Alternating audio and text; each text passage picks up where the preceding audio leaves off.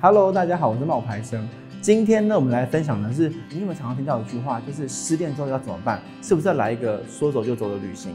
旅行可以让我们忘记一些不愉快，找到新的自己。可是到底有没有效？今天呢，我来分享一个故事给大家听。前一阵子有个女生朋友啊，每一天都在她的 FB 上面晒美照，有美食美景，还有那种异国风情的照片，让我们身边这些就是上班族就觉得很羡慕。不知道的朋友呢，就会觉得说，哇，好好哦，好羡慕她，可以一天到晚出国去旅行。可是因为我跟她很熟，所以我知道说她不快乐。他去旅行，就是他想抛开一段曾经论及婚嫁，可是最后被劈腿的爱情。那一次的失恋呢，他把这几年存的钱全部花在旅行上。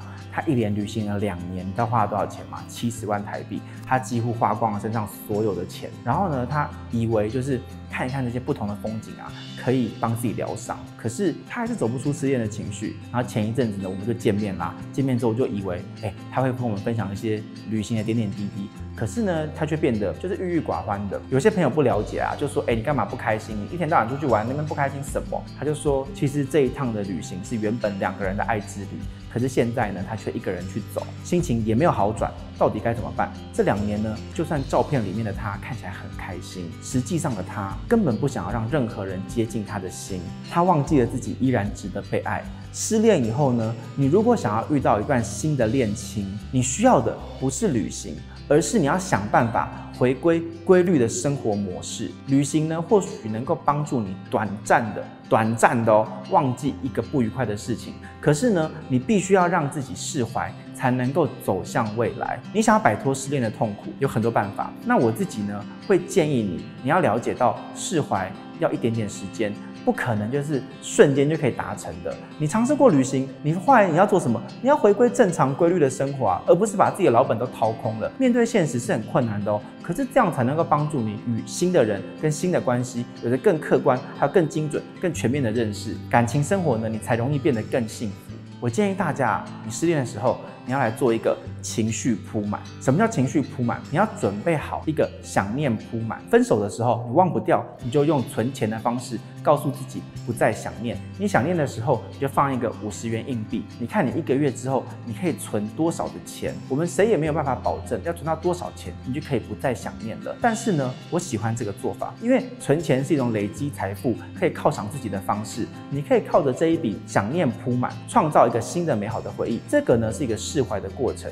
你要学会筛选，你要学会安排，也要学会累积，学会让自己放下。面对失恋，我们会痛，可是呢，这不是我们封闭自己的理由。痛的存在是要告诉我们睁开眼，看清楚那个伤害你的人。今天的这个分享呢，其实听起来有点沉重。我有一个粉丝呢，他呢曾经跟我分享一个照片，是拿着一台相机呢自拍的样子。他就跟我说：“冒牌生，谢谢你跟我分享这个道理，因为呢，他的这台相机就是他的想念铺满给他的一个回馈。他没想到一个人的时候，他就存五十块，最后呢，他在一个月的时间就存了一两万块。最后他就觉得说，我存这一两万块，代表哎，我为什么要为了这个人，然后一直去浪费我自己的时间跟我的人生？有时候他很恨很痛，他一存就存一千块，结果那一个礼拜他就只能够吃。”吐司，然后喝白开水。但是他跟我说，一个月后、两个月后，他存到了三四万块的时候，他就发现这一招真的很有效，因为他可以把这个东西呢拿去买他喜欢的东西，犒赏自己，证明自己还值得被爱，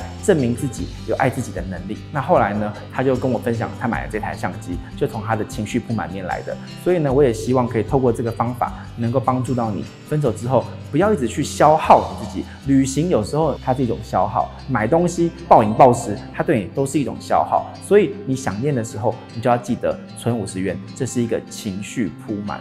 那最后呢，你才会发现，原来哎，这些累积都是一种获得。谢谢你今天的收看，那记得去帮我按赞，然后分享，还有订阅。如果你有任何想要跟我讨论的议题，你也可以留言跟我说。那也许我觉得你的那个内容很棒的话，我就把这个东西呢再放在我的 YouTube 里面跟大家分享。那今天就这样子喽，拜拜。